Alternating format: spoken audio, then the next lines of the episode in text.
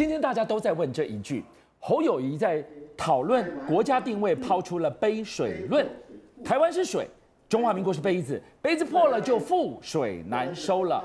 伟汉都说缺什么补什么，这下不补来国家定位了吗？侯友谊的杯子跟清水怎么在不清中，然后不清美，杀出血路，而且让选民买单呢？侯友谊昨天提出杯子理论之后，哈，那是杯水理论呐，中华民国是杯子。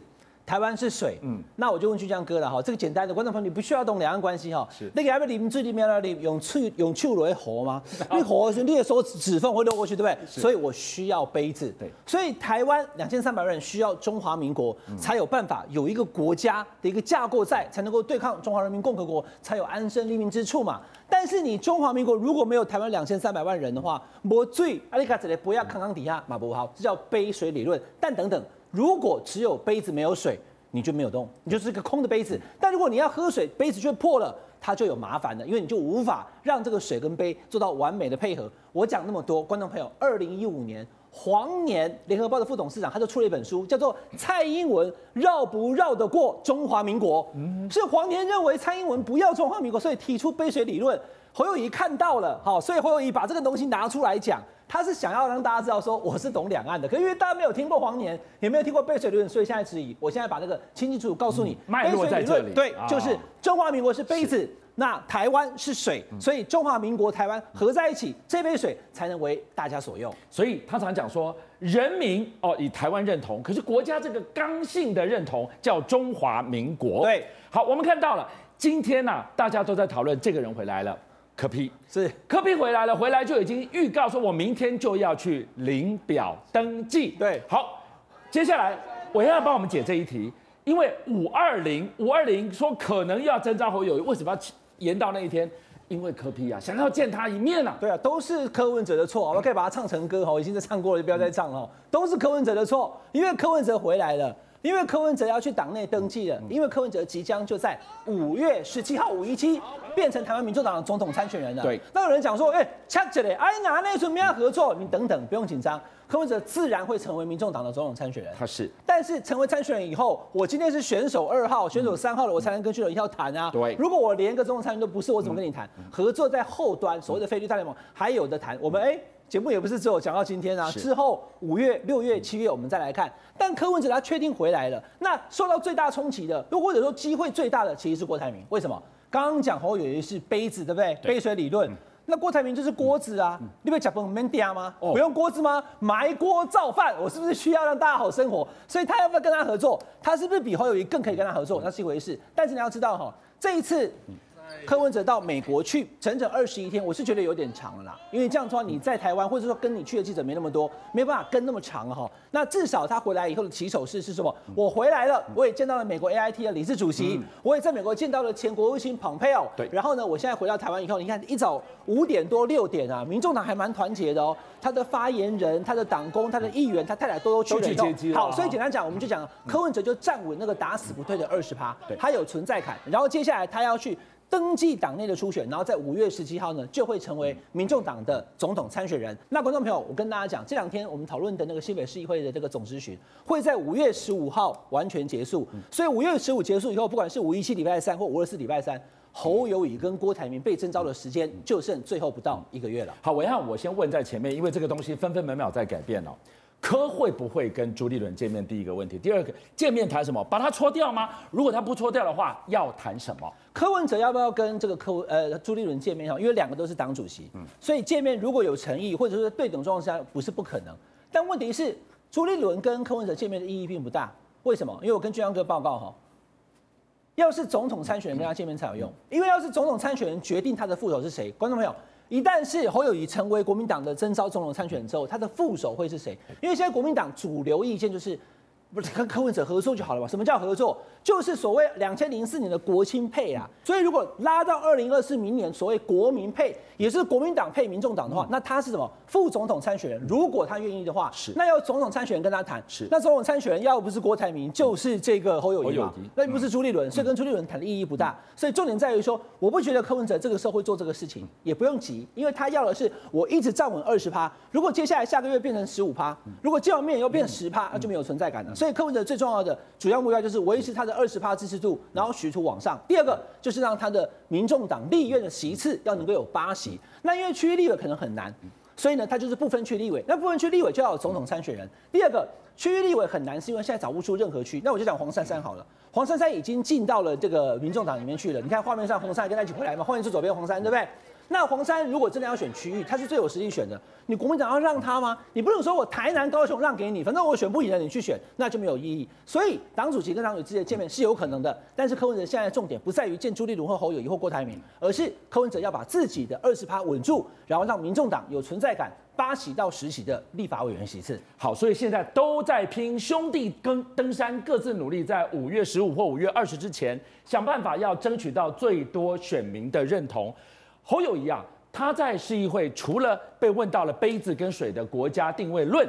他也被问到了治安。哦，我觉得他这个回的实在是非常专业。对，刚刚你当一猛这题啦，就我等着问这一题。我就最喜欢问，哎，我是像朱立伦好了啦，如果他要选，那我举例啊，最喜欢你问我数学问题啊。哎，我纽约大学会计会计系博士的，好，那侯友宜他最强就是这个嘛，所以我才想说，他人到了新加坡被开枪这件事情，新北市开枪的时候会破他的人设，那赶快回来补，一去忙就是事情大。好，那你今天讲到治安，我就等你这一题。请问治安只有新北市的警察局长要负责吗？你警政署在干嘛？你中央内政部在干嘛？所以当你谈到治安问题的时候，缺什么就补什么。他知道这个是他能补的，马上把它补齐。中央你要告诉我啊，全国治安这几年去柬埔寨，然后到处有这些诈骗集团，难道不是中央啊？那好，你的结论是现在治安变坏，对不对？我就问俊亮哥，那过去七年总统是谁？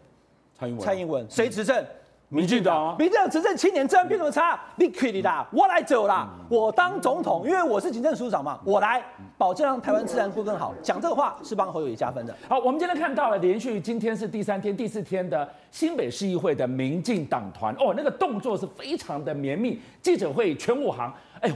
今天我们背后终于看到他指导方针，民进党有这么一套战法。每一次选举的时候，在对手不知道是谁的时候，都会有做设定。是，像我做简单的这个报告，大家都懂了。二零一九年，其实民进党韩国瑜跟郭台铭的资料，为什么不要怕？打韩国瑜就打什么？打他睡觉睡到中午啊，喜欢喝酒啊，揪空啊，对不对？然后或者是私生活啊，这是韩国瑜。但如果郭台铭呢，其实也有的打。可是后来国民党提名的韩国瑜。所以郭台铭的攻击资料就先放下来了，可以不过唱你偷阿来的呢，还有这么厚一本要准备攻击郭台铭呢。那现在呢，这一次也是一样哈，因为看这个资深的这个媒体也报道了哈，他说其实现在目前赖清德身边。主轴是什么？我昨天怎么回答俊相哥的？什么七分侯三分锅？对，七分打侯三分打锅。没有，我说十分都是打侯，对不对？你看他今天讲什么？不是，哎，不是不打锅而已啊，还要帮郭台铭叫屈啊！现在走的战场是什么？主攻侯友谊，为郭台铭叫屈，然后不理朱立伦，卖差评。所以现在目前的状况就是设定，其实很简单，你想想看。为什么赖清德先前要讲诚信条款？我在我们节目跟大家报告嘛，因为他就锁定会是侯友谊，侯友宜一定会被质疑，你新北市长没做完，所以我要跟你做出区隔，所以才要打诚信条款。所以现在目前哦，赖清德跟一定要知道，赖清德现在慢慢的回来了哦，马永成、这个林锦昌、罗文嘉都来帮这个赖清德了，所以他就要补这块，他要跟大家讲哈，我们现在目前主要攻的设定，他还是侯友谊，但万一如果不是侯友谊，等等到了下半场以后。他们打击郭台铭的那个资料又从抽屉拿出来，到时候如果确定是郭台铭而不是侯友谊的话，攻击对象又会换成是郭台铭，不要怀疑。所以啊，他现在的这个所谓的联合兵团，贝莱利亚搞抓侯哈，主攻侯友谊，攻他什么？攻你没有论述，包含两岸，包含国家定位。侯友宜不说啦，杯水理论已经讲出来了。相较之下，你看到几天前赖清德的这个叫做精神分裂四个字一讲出口，哇，他捅到了马蜂窝。这个很简单，两个字就叫失言。好不好？做假咩？你就一直在那边撒盐干什么？嗯、就是失言。所以基本上你过去还是医生，怎么讲到这个伤到这个病人的家属呢？嗯、而且现在我们也不用这个四个字了，精神分裂，对，不对？我们用思觉失调。所以他显然哈，他的内部调整的非常快，他知道这是失分的，所以先打个叉，马上先跟大家 PO 文说道歉，就是。缺什么补什么嘛。对，我现在缺了这些医病关系的同理心，我先跟大家道歉。第二个，缺什么补什么。劳工是台湾人口最多、票数最多的那一块，但是同一个套路，劳工朋友一向就买单，尤其中南部的农渔民都是这样子，他们就觉得民进党，你知道之前蔡英文是怎么讲的？俊相哥，我一讲你就记得了，哈。劳工是我们民进党心里最软的那一块啊，最软那一块的扔头钱不最好欺负嘛？所以我劳工我就不照顾你，还是投给我啊！现在来一样的套路，讲法不一样。赖清德说什么？他说呢，其实呢，劳工的生活改善是民进党责无旁贷的哦，我们一定要好好的爱护劳工啊！刚才用共犯赶快啊，所以呢，就是这个对于这个精神分裂说道歉，劳工票稳稳抓住，赖清德也懂什么叫做缺什么就补什么。好，佩君，你怎么看赖清德的发言？从国家定位到劳工，其实我觉得赖清德这个现在大家等好几天出来道歉，然后结果是为了这个污名化思觉失调症而道歉哦。其实我我觉得他。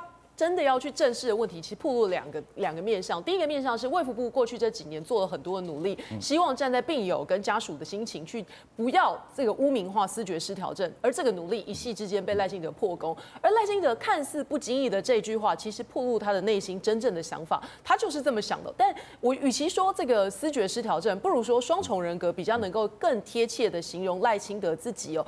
赖清德今天像伟汉哥刚刚说的，缺什么补什么，他需要抓住劳工票，所以他出来讲劳工。可是大家回头想一下，赖功德这句话是从哪里来的？二零一七年的时候，当时赖清德也是貌似不经意的脱口而出，他去参加这个长照照福员的活动的时候，脱口而出，他当时讲什么呢？他说这个照顾老人薪水三万多好像不值得，工作困难条件环境超过忍耐程度，我在这里要勉励所有的第一线照护员，发挥功德台湾社会理念，做善事的行为。而几乎是同一时间，过了几天之后，人家讨论到台湾的月薪很低，当时讲说这个平均月薪。四万八，赖清德说：“你可以对老板说啊，你给的薪水太低了。”赖功德的发言斑斑可考，大家上网查都还查得到。可是现在他又面不改色的说：“哦，民进党一向跟劳工站在一起，改善劳工生活责无旁贷。”这不是双重人格，什么才是双重人格？A、B 人格都住在赖清德的身体里面，而同样 A、B 人格也住在民进党一个政党里面哦。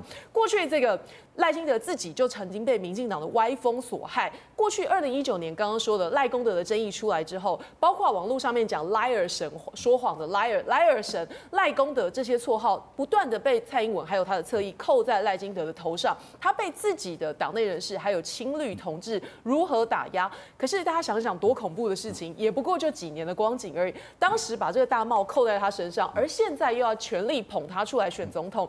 那当时怎么害他？现在又要怎么捧他？你可以看到，真的是恨之欲其死，可是也可以爱之欲其生，这才是民进党跟赖清德的双重人格发挥淋漓尽致啊！杨明怎么看？呃，其实对赖清德来讲，现在叫做内外夹击哦，就是说哦，外有这些所谓不管是柯文哲啦、侯友谊啦、郭台铭，就是说所谓的在野阵营对执政党的一些呃执政的不利的攻击哦。那内的部分，当然他们内部的派系问题并没有解决啊。最近哎，哦，他最近应该松一口气，为什么？因为党内初选终于结束了，可是结束就代表派系不斗争吗？哎，不要忘记哦，最近有一个这个案子哦，是讲这个罗文家的这个原哎在原住民保育这个保留地上面的这个开发的行为哦，哎，爆料的立委民众党陈婉会说，这是民进党里面给我的，哎呦。罗文嘉其实他这个挺赖的色彩是非常鲜明哦，在这个时间点打罗文嘉，等于就是在打赖清德，敲山震虎。没错，没错，这某种程度哦，其实从过去一连串的，就是说他们党内的矛盾一直都没有解决，即便赖清德是定于一尊，但是党内如果不断的啊，没事，有人扯一下后腿，有人这个敲一下屁股啊，有人打一下肩膀，哎呀。这个在党内其实对赖清德的声势都不好，好，这是赖清德的一个隐忧。那当然，你讲到侯友宜，侯市长哦，现在看起来是哦，新北市议会变成他一个所谓的政治表现的舞台。可是哦，他要提防一件事情，二零一九年的韩国瑜先生在高雄市议会的表现，很快速的被绿营哦，那时候哇。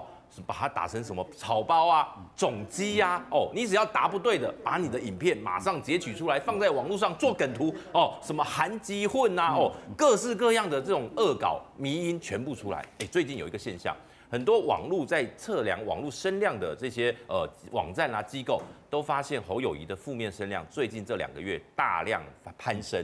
哎，这代表什么？这代表网军开始注意侯友宜了。也就是说，侯友宜变成是绿营网军的假想敌。现在网络上攻击的目标就是你侯友宜。所以侯友宜团队不要以为说啊，在议会我只要度过这一关，哎，头过身就过。哎，不一定。为什么？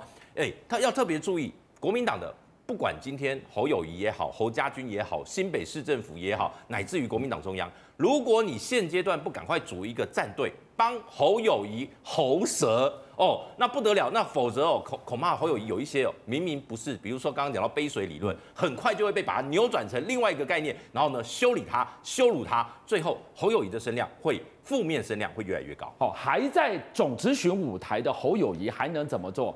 薛恒，我们先这样讲啊，侯友谊不要再犯了赖清德上一次的错误。记不记得赖清德不相信网军？结果被蔡英文打翻天。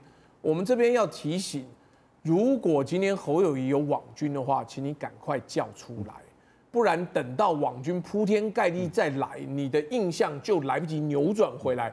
因为现在正是决胜时刻，所有的媒体都在看新北市的市政咨询，反而台北市没人在看。新北的市政咨询，每一分每一秒都是你表现的机会。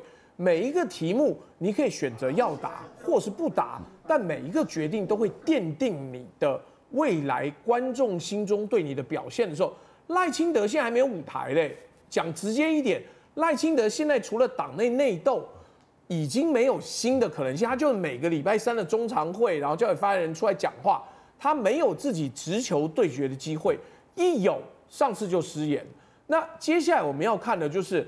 侯友谊的团队能不能够帮他测好一个漂亮的舞台，让他有序上台，然后漂亮的下台，最后直接跨到总统大选的那一个赛道里面，这个才最重要。因为目前唯一需要补的就是侯友谊的新北市政没有做的差呀，那为什么不把这个东西拿来当主宣传？讲到大家觉得说，哦，原来你市政做好，所以你可以从新北扩张到全台湾。现在没有做这个是非常可惜的一件事情。那郭台铭呢？他自诩要当台湾的 CEO，要走大谈判路线。他批评台湾的政治人物只会让老百姓仇中，只靠这一招能当选。但人民选郭董，共机就不会来，这就是你的两岸论述吗？说不清楚，两岸永远会是郭董的硬伤啊。郭董引以为傲的夏普并购案，一方面力拼全球面板龙头，但另一方面大家没看到的，居然把台湾的面板龙头群创人才跟技术过水到郭董在深圳投资的另一家中国面板厂。哎，说掏空太沉重，郭董这怎么说清楚？你得来面对吧。最近郭董哦广结善缘，同时他也希望建立起他整个网络上的一个声量，所以他在昨天呢特别去拜会了彰化县议会，跟十多名议员座谈，寻求支持哦。那目前彰化县议会的议长是谢典宁，谢典宁也带了十多位的整个议员，包括他的姐姐立委谢依凤也同时都出现哦。除了这个所谓的政治场合之外呢，我们再看另一个部分，另外一个部分的话，最近郭台铭他也提出了三个自信的一个承担哦。那洋洋洒洒的讲，简单的就是要去争取年轻人的一个支持。但红海这时候重要了，为什么呢？很多人其实都不懂郭台铭。郭台铭，你在捷克拥有古堡，你在美国拥有最好的一个别墅，你身上的钱超过两千多亿，为什么要出来选总统呢？而且他跟中国之间商业的一个关系是真的是剪不断，理还乱。郭台铭曾经说过哦，我是投资面板最多的人。但各位你们知道吗？郭台铭曾经做生意让全世界的人都看不懂，而且到现在还讲不清。二零一九年的时候呢，那据传他跟华为就爆出了所谓的一个密哦，就说什么呢？我的面板呢可以直接出出给了华为，但这华为当中呢有一个重要的一个猫腻，面板谁做的呢？面板是群创做的，可是它当中有一家中间公司，这家中间公司是谁呢？这家中间公司是由深圳市政府。跟郭台铭一起合伙的这个叫深超，那深超这家公司呢，他做了统包之后，发生了一件奇怪的事情。我们把台湾群创最好的技术、最好的人才、最好的资源，通通都把它给过到了整个中国大陆去之后，但这当中各位猫腻，你知道在哪边吗？问题在于出货的人是群创，中间有一个接统包的人叫深超，那奇怪了。我的单子今天不是出去之后，我群创直接做了，我就自己可以吃肉喝汤了吗？为什么中间要有一家深超伸出手来呢？所以这家深超的整个身份跟地位是什么？而且这当中呢，让整个群创人最生气的是什么呢？这个地方它是牺牲了台湾群创所有的股东权益，去成就了郭董的一个政商关系，这是第一个。第二个是好多的技术、好多的人才，通通流到整个中国大陆去了，这个也是第二个麻烦的一个地方哦。甚至于让整个群创后面他们却看不。懂的地方是在于中国的面板厂，那时候郭董的面板厂有两次的现金的一个危机。各位，你们知道是谁出钱了吗？是群创出的钱呐。所以呢，郭台铭当他计划将深超、群创跟夏普的面板全部统合在整个中国挂牌上市的过程当中，其实群创好多的员工他是气呀，生气的不得了。俊相哥，你知道发生什么事吗？群创的面板真的很棒，为什么呢？我们来跟各位讲哦。包括了 F 三十五战斗机、F 十八黄蜂战斗机、特斯拉上面那块漂漂亮亮的面板，各位你们知道吗？它就是群创做的。可是我群创做出来的产品，干嘛中间要让深超去做了一个中间过手之后来做分我的汤、吃我的肉？我只去拿那个最后的那一小碗呢？然后呢，最奇怪的地方是在什么地方呢？郭台铭曾经说过，我说各位放心，我身上绝对没有任何深超的一个股份。可是我们来看上面那张图哦，当整个深超在中国挂牌上市的那张图当中，我们可以看到郭台铭董事长他就站在左边过来的一个第三个。所以呢，就整个大架构来说的话，请各位去注意到哦。郭台铭董事长是说，我个人绝对没有任何投资，但各位，他旗下的投资公司到底有没有呢？所以对整个很多人，当他了解了从二零一九年过来这个来龙去脉的过程当中，我们才知道，原来今天中国的面板产业能够这么强，拥有这么好的一个技术，想不到是我们台湾的群创把最好的人才、最好的技术原汁原味的给搬了过去啊！所以这件事情难道不该解释清楚吗？今天。我们台湾的龙头之光群创，就像你讲的，它的技术连五角大厦都肯定，它的面板，它的 F 三三十五，它的 F 十六用的都是我们的面板，这样的技术，这样的人才，郭董一声令下，先去支援这一家深超，深是深圳市政府五十一趴的股权，另外一个四十九趴是郭董的股权，没有错，目前的话。郭董转投资投资公司的一个股权哦，是各位，这只是第一件。其实呢，不只是台湾的一个群创哦，其实日本人也曾经中过他的招啊。各位还记得吗？郭台铭在二零一九年那时候总统初选落败之后呢，他就传出说他要售出个人所投资的广州十点五代的一个面板厂。这个事件其实让日本人恨得牙痒痒的。我简单的来说一下简单的来龙去脉哦。在过去呢，日本有一个地方叫借工厂，在大阪。大阪这个借工厂呢，是夏普集合了他们百年的一个工艺所做出来的最精良的一个面板工厂。据传百分之九十以上，通通都所谓的全自动化。而那时候面夏普它有财务危机嘛，夏普有财务危机呢，郭台铭董事长就说：好，你有财务危机，那我就来帮你。所以戴正吴先生就去当了整个借工厂的一个董事长了。没有想到呢，这个工厂呢开完之后呢，开了两三年，俊香哥，你知道发生什么事吗？就在广州。同样的一模模一样样哦，整个日本最高级的一个工厂，原版直接复制贴上，直接贴在了整个广州。然后贴在广州完之后呢，经营没有多久哦，居然郭台铭董事长把这个广州的十点五代的面板厂把它给卖掉了。